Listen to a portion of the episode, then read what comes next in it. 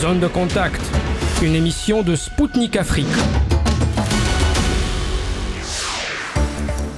Bonjour Bamako, bienvenue sur Spoutnik Afrique. Aujourd'hui, c'est Anthony Lefebvre et l'émission Zone de contact qui vous accompagne pendant une heure sur les ondes de Maliba FM à Bamako sur le 99.5 FM. Ravi de vous retrouver aujourd'hui. Et sans plus tarder, voici le programme de notre émission d'aujourd'hui. Le Niger qui nationalise son eau au nez et à la barbe de la France, les forces armées maliennes qui ont repoussé plusieurs attaques terroristes en une journée, et Israël qui pourrait essuyer une défaite stratégique à Gaza, selon le chef du Pentagone. Les premiers navires russes chargés de céréales gratuites arrivent en Afrique. Quatre experts africains réagiront à cet événement. Après la libération de Kidal par les forces armées maliennes, l'armée burkinabé remporte des victoires contre les terroristes. Un enseignant-chercheur burkinabé analysera les raisons de ces succès. Les médias français semblent avoir commencé à préparer leur audience à la défaite de l'Ukraine. Le président d'un parti politique français réagira à ce changement de narratif.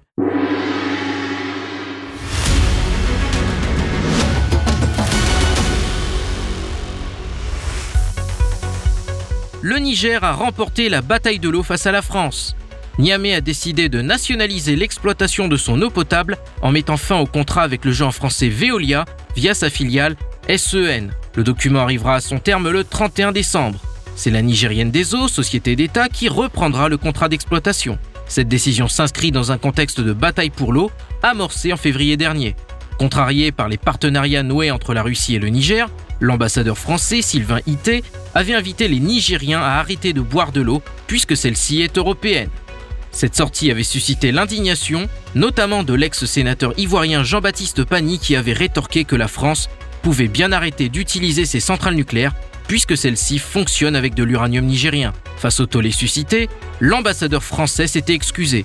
Quelques mois plus tard, il a été prié de quitter le pays par les nouvelles autorités en poste à Niamey depuis juillet dernier. Son départ a notamment fait l'objet d'un bras de fer diplomatique entre le Niger et la France. Nous avons évoqué cet épisode dans nos précédentes émissions. Les forces armées maliennes ont annoncé avoir repoussé des attaques terroristes dans quatre localités du nord du pays. Selon le communiqué de l'armée malienne, les terroristes ont visé quatre postes militaires dans les localités de Labézagan, Gossi, Tessalit et Menaka. À Gossi et Tessalit, les groupes terroristes ont procédé à des tirs de harcèlement et des tirs indirects. À Labézagan, les opérations aéroterrestres ont permis de désorganiser les assaillants tout en leur infligeant de lourdes pertes dans leur fuite. À Menaka, ville importante du nord-est du Mali, située à proximité de la frontière avec le Niger, les FAMA ont infligé une sanglante défaite avec la neutralisation de plusieurs dizaines de terroristes et l'interpellation d'une vingtaine, et ce, malgré une concentration importante de combattants terroristes, a assuré l'armée malienne. Israël pourrait essuyer une défaite stratégique à Gaza. C'est l'avis du chef du Pentagone, Lloyd Austin, qui a lancé un avertissement en ce sens à l'occasion du forum Reagan sur la défense nationale. Selon le responsable américain, dans ce genre de combat, le centre de gravité est la population civile. Si vous la poussez dans les bras de l'ennemi, vous remplacez une victoire tactique par une défaite stratégique. Il a ensuite ajouté que l'on pouvait gagner une guerre urbaine uniquement en protégeant les civils. Pour rappel, le conflit israélo-palestinien connaît une nouvelle escalade depuis le 7 octobre dernier, suite à une attaque sur Israël par le Hamas. En représailles, Israël a lancé une opération militaire sur la bande de Gaza. Le ministère de la Santé palestinien a annoncé que plus de 15 000 personnes ont été tuées, dont 70% de femmes et d'enfants depuis le début des bombardements israéliens sur la bande de Gaza. De son côté, Israël fait état de 1200 personnes tuées et de plus de 9000 blessés, ainsi que de 136 individus retenus en otage par le Hamas. Le porte-parole de Tzal, l'armée israélienne, Daniel Agari, a annoncé que son armée étendait à partir d'aujourd'hui ses opérations dans la bande de Gaza, laissant entrevoir un bilan humain davantage plus lourd.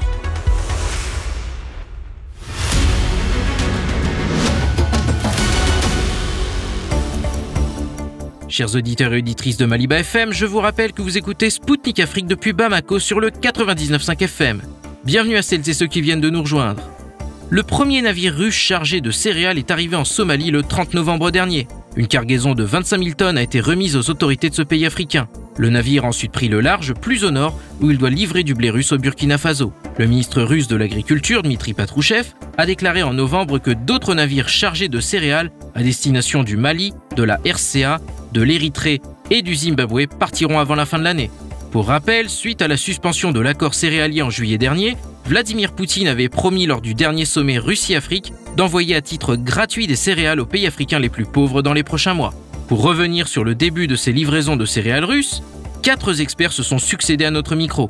Je vous présente Malik Nyang, membre du conseil d'administration de l'Association des engrais d'Afrique de l'Ouest, Ludovic Tapsoba, secrétaire général adjoint de l'Association des anciens étudiants et stagiaires de l'ex-URSS, Idrissa Ouedraogo, directeur général de l'entreprise Burkina Meta, et Moussa Nabi Diakité, journaliste malien, directeur de publication du journal L'Élite. Écoutons-les tout de suite. Monsieur Nyang, la première cargaison de céréales que la Russie s'est engagée à livrer gratuitement à plusieurs pays africains vient d'arriver en Somalie.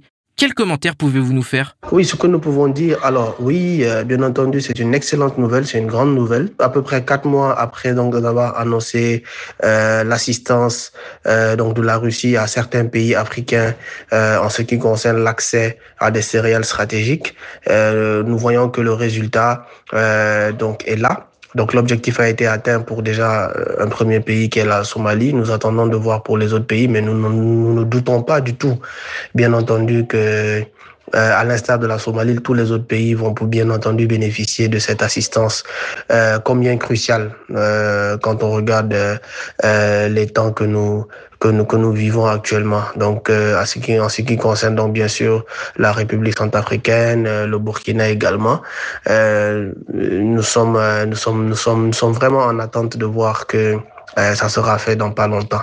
Et c'est vraiment une grande nouvelle et, et on, on, comprend bien entendu que la Russie euh, tient parole. Et vous, Monsieur Tapsoba, quelle est votre réaction à cette nouvelle? Chose promise, chose due. Ainsi pourrait-on justement résumer l'acte posé par la Fédération de la Russie.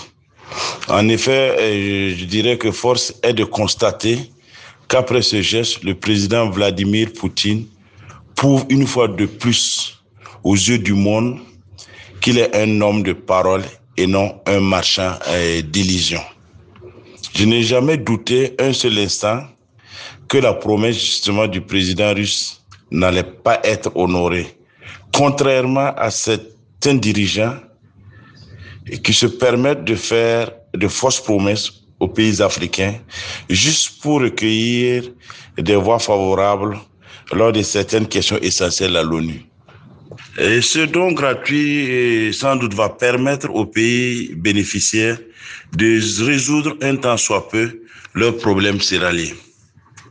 En effet, ce geste-là est indispensable et sauvera des milliers de vies d'enfants atteints de malnutrition chronique dans les zones euh, de ces pays africains à fort défi sécuritaire. Je dis aussi que ce geste entre dans le cadre d'une assistance humanitaire d'urgence que nos pays africains ont besoin, car avec les différentes guerres, les populations déplacées, malheureusement, n'ont pas pu effectuer les travaux champêtres, d'où ce déficit céréalier en Afrique.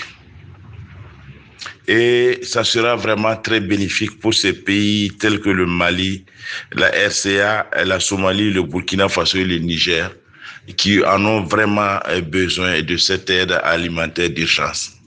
Ce geste, je dirais, est très important pour les pays bénéficiaires, car depuis l'opération militaire russe en Ukraine, certains Occidentaux, alliés justement aux Ukrainiens, détournaient les cargaisons destinées à l'Afrique vers d'autres pays qui, pour la plupart, n'en ont pas besoin et c'était juste pour faire de la spéculation. La Russie a une fois de plus prouvé aux yeux du monde qu'elle est, est soucieuse des difficultés rencontrées par les Africains dans le contexte du déficit céréalier en respectant ses engagements. Pour nous, euh, la nouvelle génération euh, des Africains, nous pensons que pour de tels accords, il serait euh, de bon ton d'associer les Africains qui ont aussi des priorités comme le développement du secteur agricole plutôt que l'assistance humanitaire. Il serait souhaitable que pour l'avenir, nous puissions nouer des partenariats avec la Russie pour le développement de l'agriculture en Afrique, notamment justement de ce blé, car pour le Burkina, par exemple, euh, nous savons que nous avons des terres arables où nous pouvons produire des milliers et des milliers de tonnes euh, de céréales, euh, notamment le blé. Seulement cette démarche nous permettra de nous départir de l'aide qui, en fait, ne fait que nourrir l'aide. Évitons de donner du poisson aux gens plutôt apprenons-les justement à pêcher le poisson. C'est ça qui est vraiment durable pour nous les Africains. Monsieur Ouedraogo, quel commentaire pouvez-vous nous faire à cette nouvelle? C'est avec beaucoup de bonheur que euh, lors du sommet de Saint-Pétersbourg en juillet dernier, euh, nous avons euh, accueilli l'annonce du président Poutine qui promettait de livrer des céréales à six pays africains. Euh, bien sûr, cette décision est encore pour répondre à une certaine injustice.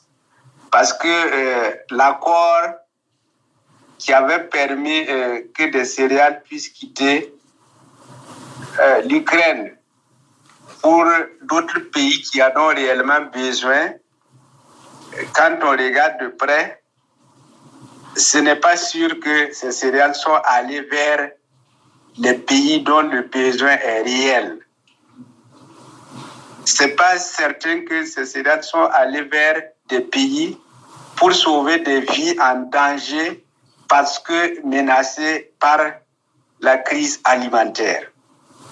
Et je pense que c'est pour réparer encore cette injustice-là et que la décision a été prise. Donc nous la saluons euh, à juste titre. Et pour revenir au Burkina Faso qui, en est bénéficiaire, euh, il faut dire que euh, cette aide va beaucoup soulager la population burkinabé. Vous connaissez la situation actuelle où nous avons euh, près de 2 millions de déplacés. Et quand on regarde la structuration de ces couches sociales déplacées, c'est des gens qui vivaient de l'agriculture et de l'élevage. Et du fait qu'elles ont été chassées, de leur village, des territoires dans lesquels ils produisaient, ils sont là sans la moindre activité économique. Donc, naturellement, euh, avoir à manger devient très difficile. Et donc, euh, cette aide viendra en tout cas soulager énormément ces populations-là qui sont menacées par cette crise alimentaire. Certes, le gouvernement se bat beaucoup euh, sous le leadership euh, du capitaine Ibrahim Traoré et de son gouvernement. Euh, des mesures endogènes avaient été prises pour juguler cette crise alimentaire, mais il faut dire que l'aide de la Russie, nous avons appris que déjà 25 000 tonnes sont en route pour le Burkina Faso et vont arriver très bientôt. Cette aide-là, en tout cas, sera très capitale va beaucoup permettre à résorber euh, euh, la, les difficultés euh, d'alimentation que connaissent nos populations actuellement. Et vous, Monsieur Diakité, comment réagissez-vous au début des livraisons gratuites de blé russe? Des sources officielles, nous apprenons que la Russie a tenu promesse avec la livraison de, de premières cargaisons de, de, céréales aux pays africains à qui il avait été fait promesse euh, lors du sommet Afrique-Russie. Et je pense que c'est une nouvelle qui va aider à apaiser la situation de flambée des prix dans les pays euh, africains qui étaient touchés par la suspension de l'accord de livraison de céréales, qui euh, notamment touchait beaucoup de pays de l'Afrique du Nord, qui avait aussi eu une, incidence sur les prix euh, du blé en Afrique. Et je pense que cette livraison va d'abord, dans un premier temps, essayer d'atténuer la force, la forte demande en blé pour la production des aliments de première nécessité qui sont consommés par euh, d'énormes foyers africains. Je pense que c'est une bonne nouvelle surtout aussi euh, pour le renforcement des liens de coopération entre l'Afrique et la Russie. Et aussi, ça rentre dans le cadre, dans un cadre de renforcement aussi des liens de sincérité, de la coopération. Parce qu'on dit toujours que le bon, le bon, le bon compte font les bons amis. Et tenir cette promesse-là, cette phase aiguë à ce moment décisif où le besoin est là, est vraiment euh, de très grande importance. Surtout bientôt que beaucoup de pays euh, africains musulmans vont faire face au ramadan. Je pense que ça va aider tenir la situation euh, un peu sur le long terme. Monsieur Diakité, la promesse faite par Vladimir Poutine a donc été honorée. Comment jugez-vous le résultat? Et comme je le disais, ce geste est très important, est très important pour la suite euh, de la coopération entre l'Afrique et la Russie. Du moment que ça renforce les liens, du moment que ça aide euh, les dirigeants partenaires de la Russie à faire face aux fortes demandes de la population, surtout euh, pour ce, cette denrée alimentaire qui est très très demandé et prisé sur le marché africain. Et je pense que déjà avec euh, ce qu'on dit la livraison gratuite, je pense que ça va aider même l'économie euh, à se stabiliser un peu dans ces pays-là parce que le coût de l'exportation par les commerçants, euh, le transport logistique et tout que la Russie a assuré, je pense que cela va euh, énormément aider et renforcer vraiment la confiance entre la Russie et ses États partenaires. Monsieur Ouedraogo, quelle évaluation du résultat pouvez-vous nous faire? Oui, la promesse a été honorée à plus d'un titre. Et quand il faisait son annonce, il a dit ce sera fait dans 3 à 4 mois. Le délai a été respecté. La promesse même, euh, ils ont dit ce sera entre 25 000 et 50 000 tonnes pour chacun des six pays. Cela aussi a été respecté. Le don même en tant que tel a été respecté. Donc déjà, euh, c'est un grand soulagement euh, pour euh, notre pays et bien sûr pour, les, pour les autres pays qui vont recevoir cette aide-là. Et donc, c'est pour dire que l'appréciation que nous faisons, c'est aussi l'utilité de cette aide pour notre population. Parce que comme je l'avais dit auparavant, ça va vraiment contribuer à soulager beaucoup euh, la population euh, qui va en bénéficier. Voilà, et même par ricochet, l'économie burkinabé, parce que ça va contribuer à resserrer aussi euh, un certain étau. Voilà, et ça permettra de, de, de redistribuer des ressources vers d'autres domaines de développement. Et vous, Monsieur Nyang, qu'en pensez-vous? Euh, Monsieur Vladimir Poutine euh, euh, joint donc la parole à l'acte et ce n'est que ce n'est qu'à saluer. vous savez, la majeure partie donc des collaborations parfois entre les pays africains et d'autres pays se fait avec des promesses non tenues pour la plupart du temps. Aujourd'hui, nous voyons que la, la, la, parole a, a été jointe à l'acte et un premier pays, la Somalie, est en train de recevoir une aide combien cruciale. Donc nous ne doutons pas que les autres pays effectivement seront la suite euh, euh, sur la suite euh, donc de la liste. Et euh, nous attendons impatiemment que les pays comme le Burkina, comme la RCA, euh, qui traversent des difficultés comme beaucoup d'autres pays d'ailleurs, c'est pas que eux seuls qui ont besoin de cela, mais bon, nous pensons que en termes de priorité, le Burkina est prioritaire. Et c'est une excellente chose que nous voyons que Monsieur Vladimir Poutine tient parole et c'est très apprécié, euh, surtout par les moments dans lesquels nous passons euh, au niveau régional, mais même au niveau mondial. Monsieur Nyang, dans quelle mesure ce geste est-il important pour les pays concernés, dont le Burkina Faso, le Mali, la RCA et d'autres? Aujourd'hui, nous traversons des moments extrêmement d'entendus difficiles, que ce soit au niveau de l'accès donc euh, des, des produits euh, donc de première nécessité, donc la nourriture, et euh, avoir ce genre de d'accès à cette quantité de céréales, surtout pour terminer l'année, en tout cas entamer l'année 2024 dans de meilleurs auspices, dans de meilleures conditions, ce n'est que ça Et je le dis encore, euh, le fait que euh, un grand pays comme la Russie puisse effectivement euh, joindre la parole à l'acte, cela a un, cela a une grosse et une grande signification pour nous.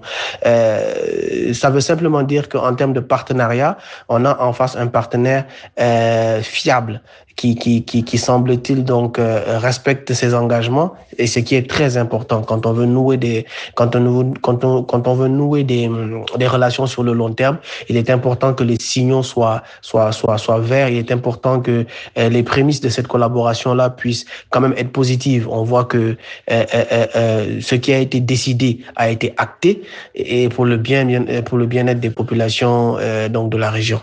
Et vous, Monsieur Ouedraogo, en quoi ce geste est-il important pour les pays en question? Oui, dans quelle mesure il est important? Il est important parce qu'il va contribuer à sauver des vies. Hein? Important parce qu'il est le symbole euh, que les relations que nous sommes en train de développer avec la Russie euh, sont des relations stratégiques sincères et comme je l'ai dit aussi, il est important parce que euh, une fois que les conditions de vie d'une partie de votre population s'améliorent, c'est le niveau même de l'économie qui s'améliore et ça fait une certaine assurance pour le développement du pays. Et vous savez, nous, nous sommes en train de vivre un certain nombre de crises, particulièrement le Burkina Faso. Donc, voilà que ça va venir quand même soulager euh, euh, le côté euh, crise alimentaire. Voilà. C'est important parce que bon, pour les autres pays aussi, en tout cas, ça nous met tous en confiance et, ça, ça, ne fait que euh, contribuer à, à raffermir et à croire à la sincérité de nos relations avec la Russie. Et vous, Monsieur Diakité, qu'est-ce que vous en pensez? Et, et, comme je le dis, euh, dans, les pays comme le Mali, euh, le Burkina, euh, la République centrafricaine sont beaucoup dépendants de blé et aussi euh, du sucre et tout. Et nous traversons des moments où euh, nous faisons, la population fait une forte demande euh, de ces denrées parce que le pain qui est produit à base de blé, le sucre, et tout surtout en cette période d'approche du Ramadan, je pense que ça va aider les commerçants de ces pays-là, les distributeurs de ces pays à faire face à la demande de la population, puisque la population, la consommation de la population va euh, de façon exponentielle. Donc, euh, ça va aider dans un premier temps de se stabiliser, d'avoir une période de, de, répit et aussi maintenant de favoriser l'achat euh, par ces pays africains du bleu russe euh, avec euh, et surtout si euh, cette première livraison se fait dans de bonnes conditions après sa, la suspension et je pense que ça va renforcer les liens de coopération de coopération commerciale entre ces pays et surtout la Russie. Déjà que euh, y a une coopération sur beaucoup d'autres plans, c'est-à-dire euh, euh, sécuritaire surtout.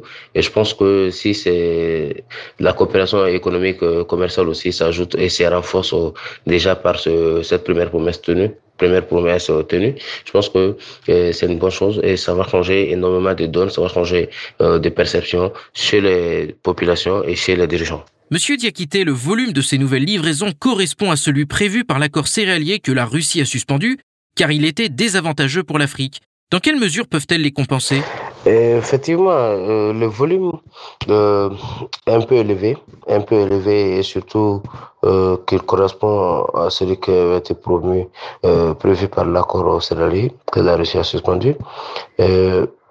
Euh, Bien sûr, la Russie a privilégié euh, les avantages de, de l'Afrique, car euh, des livraisons ont été détournées au profit du, du, marché européen, ou pour les populations européennes qui étaient en, fort, en fort manque euh, de céréales. Donc, euh, je pense que euh, malgré le vide qui avait été créé, je pense que ça peut le compenser pour un bon bout de temps, le temps de d'explorer les nouvelles pistes de livraison qui sont ainsi dégagées et aussi de voir la fiabilité des transactions de, de l'envoi. Donc, euh, je pense que euh, ça peut compenser surtout à long terme. Monsieur Ouedraogo, quel est votre avis sur cette question? Je pense que ça, c'est pas seulement que ça va euh, le compenser, ça va jusqu'à au-delà euh, de le compenser. Parce que ça devait venir, ce n'est pas venu. Maintenant, c'est venu directement par, par la Russie.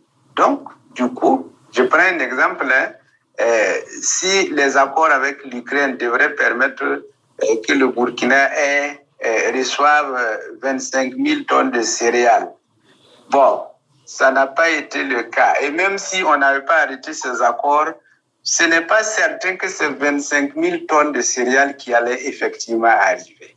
Mais là, c'est clair que les 25 000 tonnes de céréales ont quitté les ports russes directement pour le Burkina Faso. Donc, vous voyez pourquoi je parle. Je dis que ça ne compense pas, mais ça va même au-delà de la compensation. Parce que ça, c'est clair que nous allons recevoir 25 000 tonnes de céréales. Et, du point de vue soulagement, les problèmes sécuritaires que ce manque à gagner allait créer, l'arrivée de 25 000 tonnes de céréales va résoudre ce problème-là. Et vous, Monsieur Nyang, qu'en pensez-vous? Oui, vous vous rendez compte que euh, après un accord céréalier qui a, euh, semble-t-il, euh, passé beaucoup de mois euh, sans aucun résultat probable, il a fallu euh, une décision courageuse donc de, du président Vladimir Poutine pour, euh, bien entendu, profiter donc pour directement adresser les besoins, parce que l'accord céréalier, c'était bien entendu pour permettre aux pays les plus nécessiteux, ceux qui en avait le plus besoin d'avoir accès à ces céréales-là. Il y a eu un accord céréalier qui était là, euh, mais euh, dont une infime partie seulement a pu a, a pu euh, atterrir chez les Africains. Ce qui n'est pas ce qui n'est pas normal, ce qui n'est pas dans le sens même et dans l'idée même de cette de cet accord céréalier céréalier là. Donc nous nous rendons compte qu'il a fallu que une décision courageuse d'annuler donc cet accord-là et de prendre le taureau par les cornes. Et voilà aujourd'hui, quelques mois après, à peine 4-5 mois, je crois, euh, nous avons euh, les premiers bateaux qui arrivent. Et c'est ce qui avait été annoncé depuis un moment avec un accord. Et c'est pareil même pour les engrais. Il y a eu cet accord-là sur les engrais.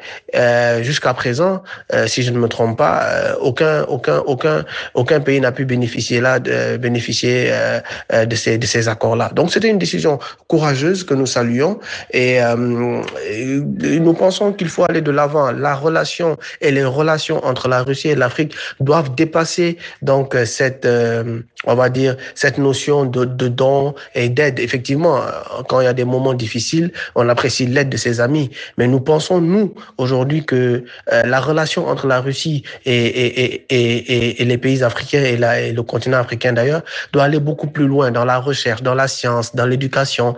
Nous avons beaucoup à partager parce que la Russie est un pays qui est, qui est c'est le, le plus grand pays au monde. Euh, donc vaste, qui a une excellente connaissance de la gestion de l'étendue du territoire, qui a, qui a des connaissances poussées dans pas mal de domaines euh, scientifiques. Donc nous pensons qu'on doit aller au-delà donc de ces de ces de ces collaborations où c'est il y a des aides euh, d'appoint parce que c'est ce qu'on a habitué euh, aux Africains, c'est de les aider, de les aider, de les aider. Aujourd'hui, c'est vrai qu'on en a besoin, mais il est important que euh, quand on va dans cette collaboration là, que ça ça aille dans une collaboration gagnant-gagnant pour les pour toutes les parties, pour toutes les deux parties. Et donc on aille au-delà donc des dons, qu'on aille allons allons dans l'échange, dans les échanges commerciaux, dans la collaboration, dans le partenariat. C'est ce que nous nous attendons d'un partenaire comme la Russie. Euh, je rajoute toujours dans l'idée de compenser ou en tout cas d'améliorer la collaboration, c'est d'ouvrir des couloirs logistiques en, en, directement entre la Russie et l'Afrique, euh, directement entre la Russie et l'Afrique de l'Ouest, du centre, du sud, de l'Est, etc. Extrêmement important qu'il y ait des connexions, qu'il y ait des communications, qu'il y ait des, échanges, on va dire, directs. Euh, cela va permettre que quand il y a une décision de ce genre, par exemple, de venir en support, de venir en assistance à un pays, que d'autres pays ne puissent pas bloquer, on va dire, euh, l'envie souveraine d'autres pays de vouloir, par exemple, euh, accéder à des partages de la recherche, des sciences. Euh, donc, au niveau agriculture aussi, les échanges en termes de semences, en termes d'engrais, etc. Donc, nous pensons vraiment qu'il faut aller au-delà, ouvrir des couloirs logistiques, avoir des connexions directes avec la Russie et l'Afrique. Monsieur Diakité, quels sont les avantages de l'approche russe par rapport à celle des pays occidentaux concernant le dossier céréalier?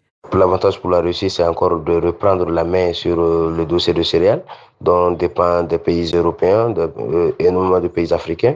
Et je pense que ça conforte la position de leader de la Russie euh, ce secteur-là. Et aussi, euh, ça va renforcer l'image là aussi pour dire que voilà, la Russie n'est pas euh, pays si belliqueux que ça, mais c'est un pays partenaire, c'est un pays ouvert, mais c'est un pays qui fait respecter ses principes et ses valeurs. Et aussi, euh, je pense qu'à long terme même, ça peut aider à désengorger la crise euh, que le monde traverse. Et je pense qu'à long terme, il faudrait essayer de voir, d'être plus flexible dans les traitements, euh, dans, dans les orientations avec la Russie et pour peut-être même la fin de ce conflit. Et vous, monsieur Hugo, qu'est-ce que vous pensez des avantages de l'approche russe comparée à celle des pays occidentaux sur le dossier céréalier Je vais certainement euh, me répéter. Il y a d'abord la sincérité de la, de la coopération. Parce que euh, la Russie, en faisant cette aide-là, c'est pour nous, c'est une aide désintéressée.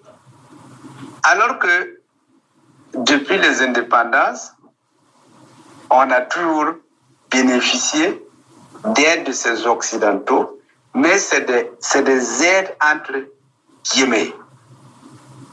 C'est ce qu'on aime dire, donner de la main droite et reprendre de la main gauche.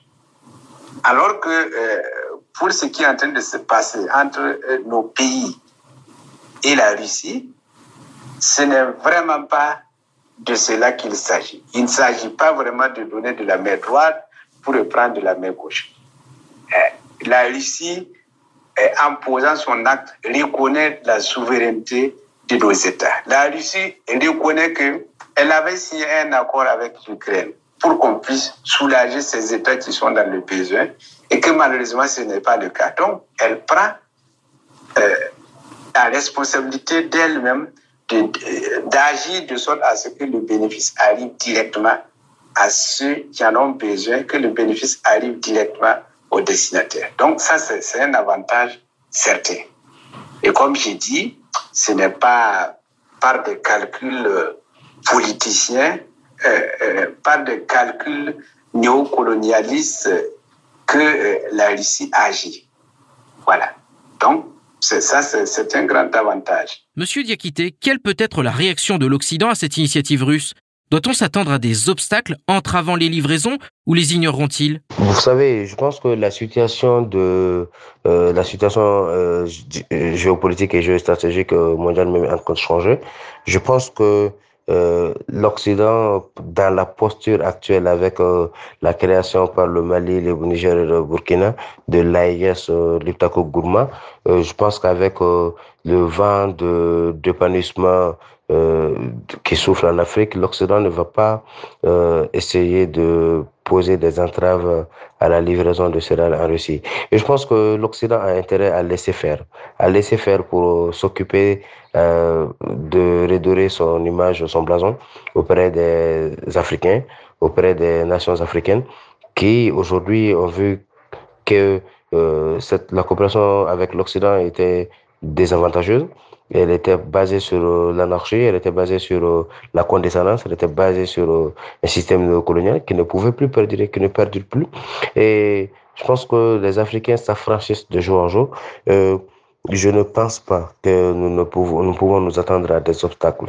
Peut-être qu'il peut y avoir de vérité, peut-être qu'il peut y avoir des volontés de détournement encore de céréales et tout, mais je pense que pour l'heure, pour le moment, euh, le plus important euh, qui serait plus bénéfique pour l'Occident, c'est de, de, de coopérer, de laisser faire et d'ailleurs même de faciliter. C'est ce que je pense. Monsieur Ouedraogo, je vous donne maintenant le mot de la fin. Comment l'Occident réagira à l'initiative russe selon vous? Bon, il faut dire que euh, l'Occident, si vous me permettez, je dirais, est en train de perdre le Nord. Euh, quand on dit que tu es en train de perdre le Nord, ça veut dire que tu n'arrives plus à faire un jugement objectif par rapport à une situation donnée. C'est une expression, quoi. Et donc, vous savez, depuis que nous avons compris que, ou nous avons, depuis que nous avons décidé de ne plus accepter le type de coopération qui nous a servi, le discours des Occidentaux est le même. Nous sommes manipulés par la Russie. Et donc, ça peut dire que, euh, avec cette nouvelle aide, c'est le discours qui sera servi. Mais la réalité est que nous allons effectivement recevoir des céréales. La réalité est que ces céréales vont servir à sauver des vies dans l'ensemble des pays bénéficiaires. Voilà. Mais au lieu de voir l'utilité du geste, euh, au lieu de voir euh, l'humanisme qui se trouve derrière cette action-là, on va toujours dire ils font ça parce qu'ils ont besoin d'être les nouveaux maîtres de l'Afrique.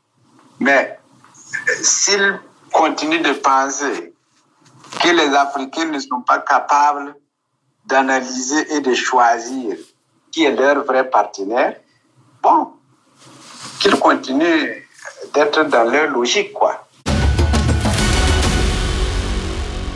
C'était Malik Nyang, membre du conseil d'administration de l'Association des engrais de l'Afrique de l'Ouest, Ludovic Tapsoba, secrétaire général adjoint de l'Association des anciens étudiants et stagiaires de l'ex-URSS, Idrissa Ouedraogo, directeur général de l'entreprise Burkina Meta, et Moussa Nabi Diakité, journaliste malien, directeur de publication du journal L'Élite pour Spoutnik Afrique.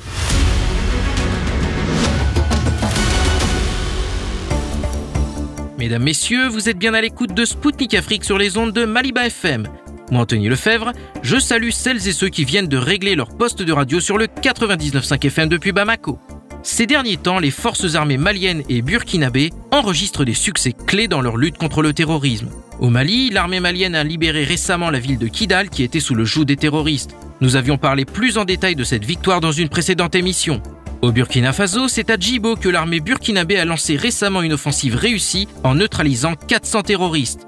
Dimanche dernier, plusieurs dizaines de terroristes ont été neutralisés par des frappes aériennes de l'armée burkinabé sur l'axe Kaya-Dori dans la région du centre-nord a annoncé le média d'État, la radiodiffusion télévision du Burkina. Parallèlement, dans la région, la présence militaire étrangère se réduit.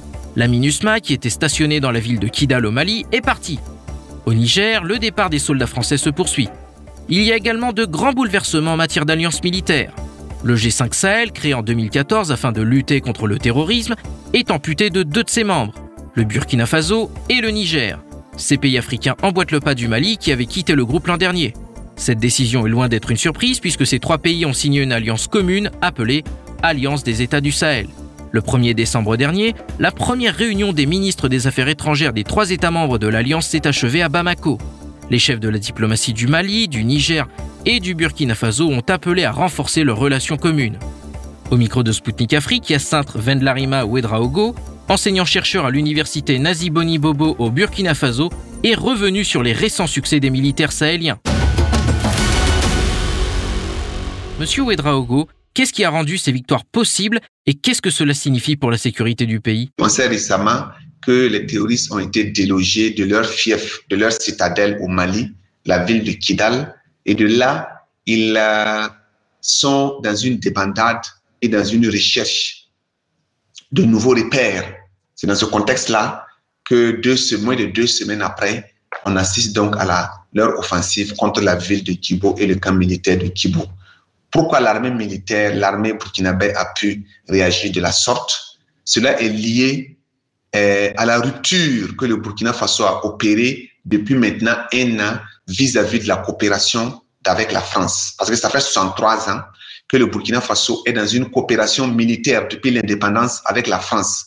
Et cette coopération militaire avec la France n'a rien apporté de consistant à l'armée burkinabé, qui au contraire a été démantelée au fil du temps. Entre-temps, avec la révolution, 1983-1987 du président Thomas Sankara, l'armée burkinabé s'était reconstituée, avait encore acquis un armement conséquent. Parce qu'à la mort de Sankara, l'armée burkinabé avait au moins 10 avions de combat. Mais depuis 87, la mort de Sankara et le rapprochement de son successeur, le président Blaise Compaoré, avec la France, on a assisté à un démantèlement de l'armée burkinabé qui se retrouvait en 2015 sans aucun avion de combat. Et quand le président Traoré arrive au pouvoir en septembre 2022, il va opérer une rupture qui consiste donc à dénoncer les accords militaires avec la France, qui nous empêchaient d'acquérir du matériel sans l'aval de la France et qui eh, nous obligeait à avoir l'assistance de la France. Récemment, en 2020-2021, quand nous avions des attaques terroristes, il fallait l'intervention de l'armée française. C'est le drone français ou les, vecteurs aériens français, leurs avions de chasse qui devaient intervenir. On a vu des attaques comme l'attaque de Inata et autres, ou quand l'armée, ou encore l'attaque de, de, de, de, j'oublie encore le nom, mais quand l'armée française n'intervient pas, il n'y a pas de show, il n'y a pas de secours.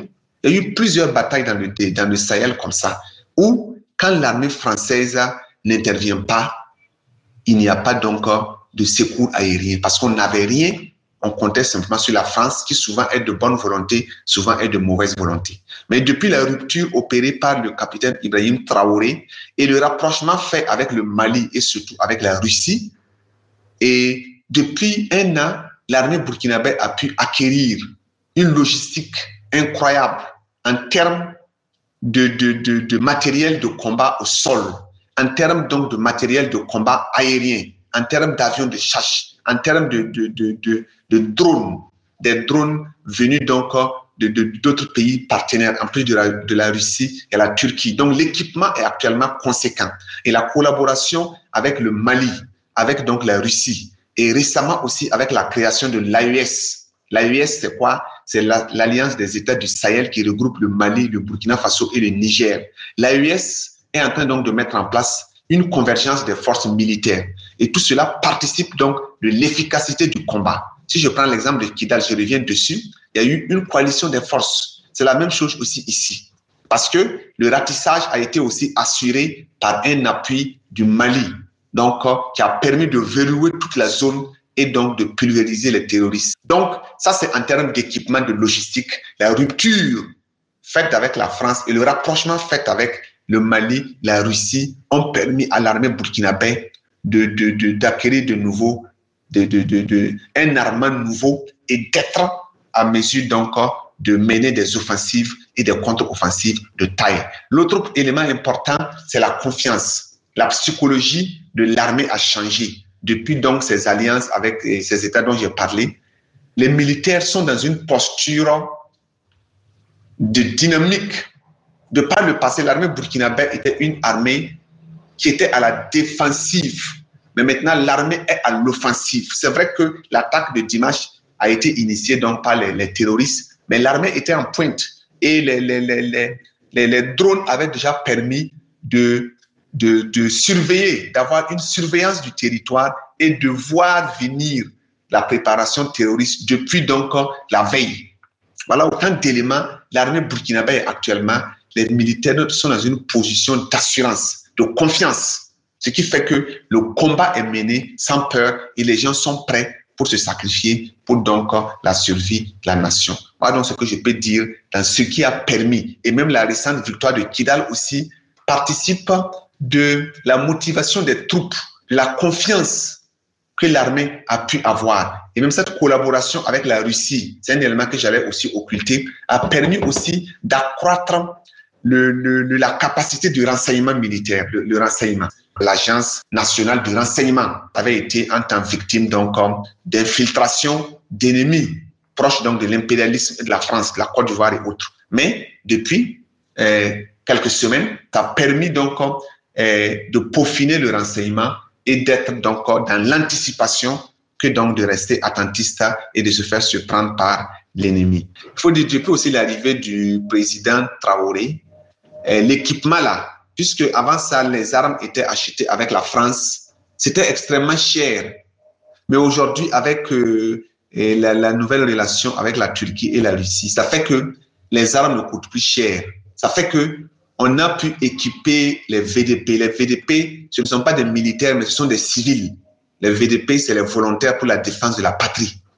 Et actuellement, on en a au Burkina près de 90 000 VDP qui appuient les soldats, parce que les soldats ne, dépassent pas 20 000, ils ne sont pas nombreux, mais les VDP sont les plus nombreux et ils sont équipés en armes, en fusils, en, munitions et en tenues. Et ils ont un appui conséquent pour donc accompagner l'armée. Ce qui fait que l'armée effectivement actuellement en position de force et peut donc euh, riposter à tout et même mener ses propres offensives. Les forces armées maliennes ont récemment libéré la ville de Kidal, Forcé de constater que depuis le retrait des troupes occidentales de la région, ces victoires sont de plus en plus nombreuses. Peut-on y voir une simple coïncidence selon vous? Euh, Il y a une relation, il y a une corrélation parce que Kidal était cette base terroriste, cette citadelle où les terroristes avaient, bon, avec euh, l'espace, avec euh, l'aéroport, les pistes d'atterrissage et de décollage, c'est-à-dire à tout moment, les terroristes pouvaient avoir l'approvisionnement en armes, en drogue, en argent, en logistique pour leurs activités. Mais depuis que Kidal est tombé, c'est comme s'ils n'ont plus de repères. Leur source d'approvisionnement première a été donc coupée, déstabilisée. Donc, du même coup, n'ayant pas une base arrière, n'ayant pas donc un point d'ancrage, les terroristes sont en perte de vitesse dans le Sahel. Ils sont obligés donc de se retirer dans des, dans des positions retranchées dans le désert pour à partir de là mener quelques offensives, mais qui ne sont plus de taille. C'est vrai que l'attaque de Gibo était regroupée près de 3000 terroristes, mais il a fallu vraiment un effort de leur part pour pouvoir rassembler un tel monde et mener donc une offensive. Donc je crois que euh, euh, tout cela aussi est à l'actif donc toujours de la collaboration entre euh, l'armée malienne, les FAMA et puis donc la Russie. Ça a participé donc à renverser le rapport de force. Parce qu'avec le départ des forces européennes qui servaient donc de forces d'interposition entre les, les, rebelles, les terroristes et puis l'armée malienne, ces forces-là n'ont pas joué franc jeu et ont permis l'expansion du terrorisme, ont permis donc euh, le maintien de leur position à Kidal depuis longtemps. Mais depuis que les forces euh, européennes sont parties, vous voyez qu'en moins d'un mois, Kidal est tombé. Kidal est tombé, alors que Kidal et Bamako, c'est pas moins de 1400 km à peu près. C'est une grande distance. Mais l'armée a fait donc un mouvement très héroïque. Donc je crois que euh, c'est un signal fort, la chute de Kidal. Et la chute de Kidal préfigure, j'allais dire, la fin du terrorisme au Sahel. Ça, c'est évident parce que c'est un repère, c'est un, un point d'ancrage qui est tombé. Et à partir de là, je crois que les terroristes n'auront plus de, n'auront plus de, de, de, refuge. C'est vrai qu'au Niger, ils ont encore des positions qu'ils tiennent, mais ça ne sera pas pour longtemps. Donc, toutes ces victoires, toutes ces raclées que les, les terroristes sont en train de subir là, sont à l'actif de la chute de Kidal. Et c'est évident que dans un an, deux ans maximum, même si on va continuer de parler de terrorisme dans le Sahel, ça sera des effets résiduels. Ça sera donc des, des attaques euh, voilà, à contre-gouttes, des attaques sporadiques on ne pourra plus les avoir de façon permanente et de façon récurrente parce que c'est la racine du mal, Kidal, qui a été donc déraciné. Quand vous voyez comment tout est parti, depuis la chute donc de, de, de, de, Kadhafi, les théories sont parties de la Libye, se sont répandues au Mali. Donc, dans les années 2011-2012. Et depuis lors, là, ça s'est métastasé dans toute la zone c'est vrai que le, le, le, Niger connaissait donc des, des rébellions depuis donc l'indépendance, mais c'était pas une, une, une, une forme donc de, de terrorisme comme on le voit aujourd'hui. Le Burkina Faso n'en connaissait même pas. Tout est parti donc de l'occupation de la partie nord du Mali par donc les terroristes. C'est de là que eh, les groupes comme ACMI, le Génim, le Moudjao et voilà, eh, plein d'autres en Sardine ont pu prospérer. Donc aujourd'hui, cette zone étant libérée, et comme l'armée malienne est en train de monter en puissance toujours, d'ici là que les terroristes n'aient plus de repères au Mali, où est-ce qu'ils vont se retrouver? Le Burkina Faso n'est pas trop vaste pour leur permettre des mouvements. Le Niger est vaste, mais avec la création de l'AES. Et actuellement, ils sont en train de mettre en place une force conjointe, c'est-à-dire une force militaire de l'AES, avec donc tout, tout le programme qui accompagne l'AES, programme économique, programme politique, programme monétaire. Alors, je crois que la base de financement, d'équipement, de renseignement et de mobilité même des terroristes là sera atteinte. Et d'ici là, ça sera donc euh, la fin du risque dans le Sahel. Et comme je l'ai dit, c'est à l'actif donc de nouveaux partenariats qui émergent voilà, entre les États sahéliens et aussi avec de grands partenaires internationaux comme la Russie, comme la Turquie, comme la Chine, et bien d'autres pays qui ont bien voulu accompagner, contrairement à la France et aux États impérialistes qui, depuis longtemps, n'ont pas joué franc n'ont pas voulu qu'on s'équipe, ont voulu faire la guerre par procuration sans pour autant avoir la volonté aussi de le faire. C'était Yacinthe Venlarima Ouedraogo, enseignant-chercheur à l'université Naziboni Bobo pour Spoutnik Afrique. Il a analysé les récentes victoires militaires maliennes et burkinabées dans leur lutte contre le terrorisme.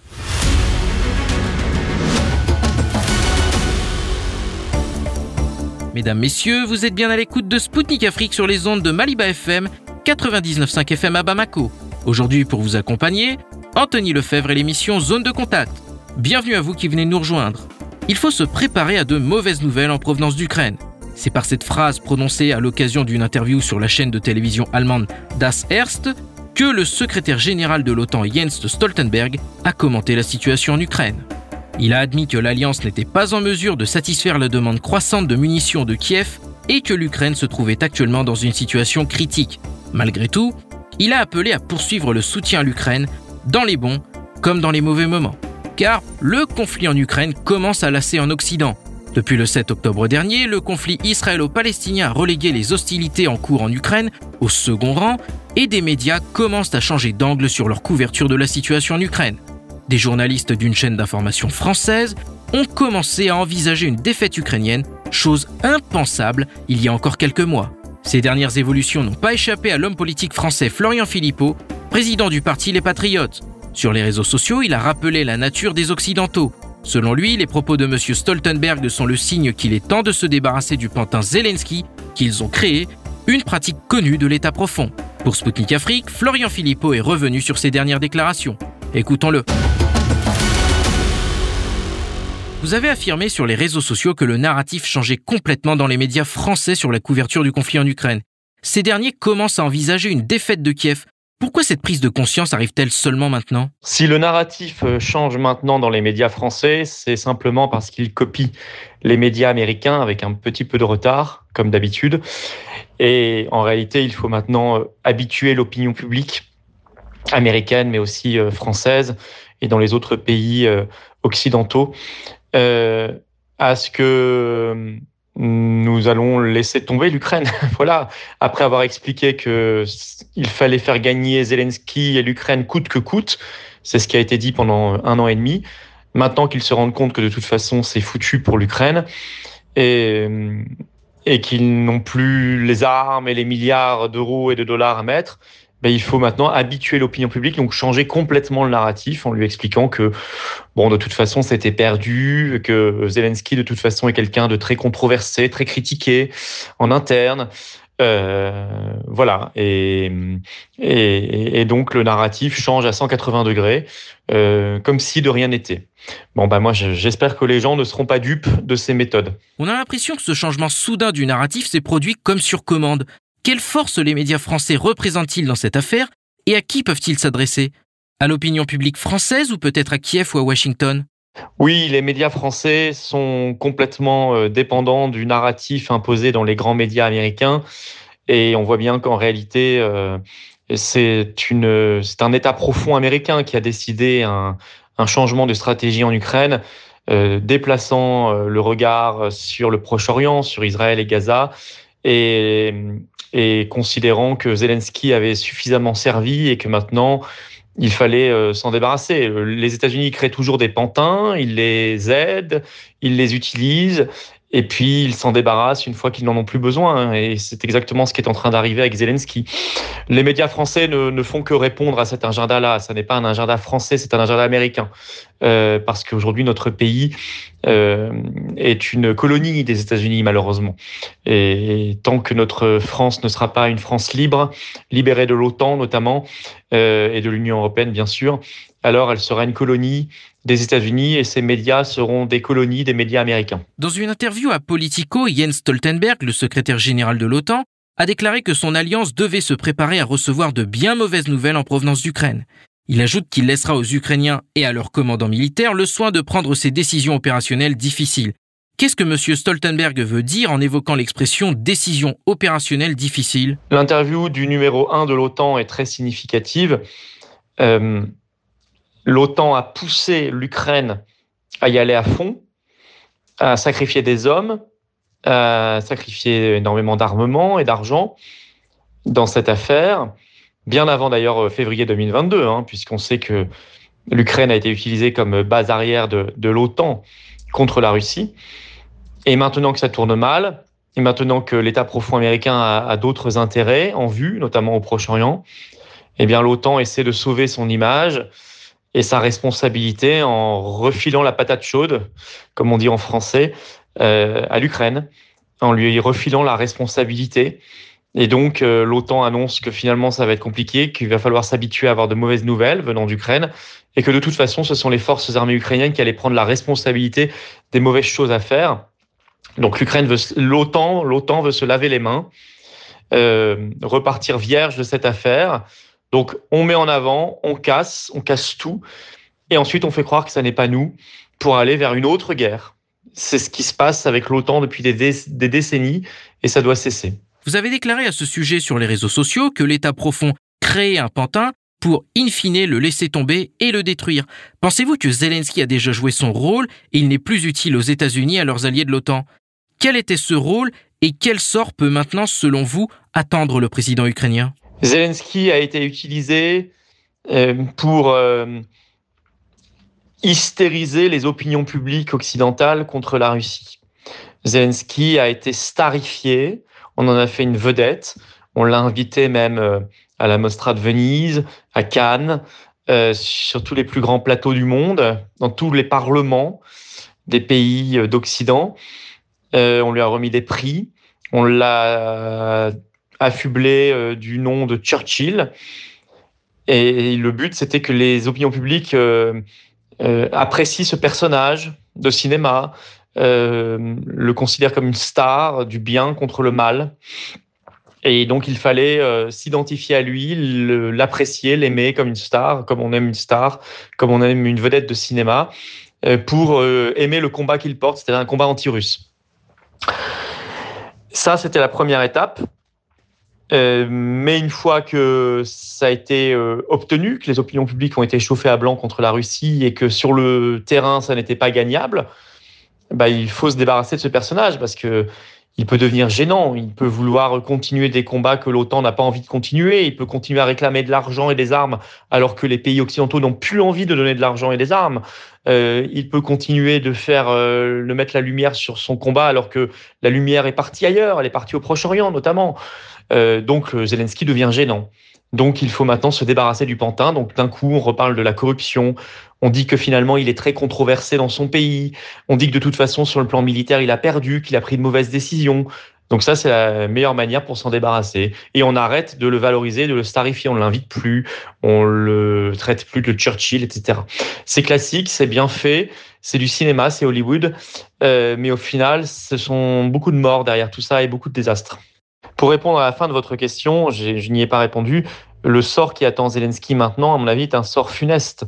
Euh, je pense qu'il sera lâché et, je ne suis pas certain qu'il sera capable de se maintenir au pouvoir parce qu'il y a beaucoup d'opposition qui monte en interne et il faudra donc s'en débarrasser. Voilà, je pense qu'il euh, reviendra peut-être faire du cinéma euh, ou jouer au piano. La récente interview du commandant des forces armées ukrainiennes, Valéry Zaloujny, sur la situation au front, continue de faire réagir en Ukraine. Le maire de Kiev, Vitaly Klitschko, a pris position en faveur du commandant ukrainien. Comment analysez-vous ces dissensions qui apparaissent chez les hommes politiques ukrainiens? Je pense que les dissensions qui existent au sein de l'Ukraine euh, ne sont pas nouvelles, mais qu'elles sont maintenant médiatisées et qu'on en parle, alors qu'avant on n'en parlait pas. Euh, ça fait partie de cette stratégie de se débarrasser de Zelensky, c'est-à-dire qu'il faut montrer maintenant aux opinions publiques occidentales que Zelensky est très controversé, qu'il n'est pas si euh, unanimement apprécié. Et donc, il faut montrer qu'il y a le maire de Kiev contre lui, qu'il y a le commandant en chef des armées contre lui, euh, qu'il y a, euh, euh, j'ai vu d'autres prises de parole, des députés, etc., contre lui. Qu'en plus, il est tyrannique parce qu'il il, supprime l'élection présidentielle qui était prévue en mars 2024. donc, je pense que les, les, oppositions sont surtout médiatisées alors qu'elles ne l'étaient pas avant, parce que ça ne rentrait pas dans le narratif du héros. Et en plus, elles sont valorisées probablement, elles sont excitées parce que Zelensky est affaibli. Comme il apparaît affaibli, bah, tout le monde se jette sur lui. Donc c'est assez classique. Voilà, donc ça, ça sert un narratif de l'OTAN euh, pour se débarrasser de Zelensky, essentiellement ça. C'était Florian Philippot, président du parti politique français Les Patriotes pour Sputnik Afrique. Il a commenté les récentes déclarations du secrétaire général de l'OTAN Jens Stoltenberg, ainsi que le changement de narratif sur le conflit ukrainien qui s'opère actuellement dans les médias occidentaux. Chers auditeurs et auditrices de Maliba FM, Spoutnik Afrique, c'est tout pour aujourd'hui. Nous rendons maintenant l'antenne à Maliba FM. Moi, Anthony Lefebvre, je vous donne rendez-vous très vite pour un nouveau numéro de mon émission. Je vous invite à consulter notre site internet afin de suivre l'actualité africaine et internationale. D'ici là, portez-vous bien et à bientôt. Zone de contact, une émission de Spoutnik Afrique.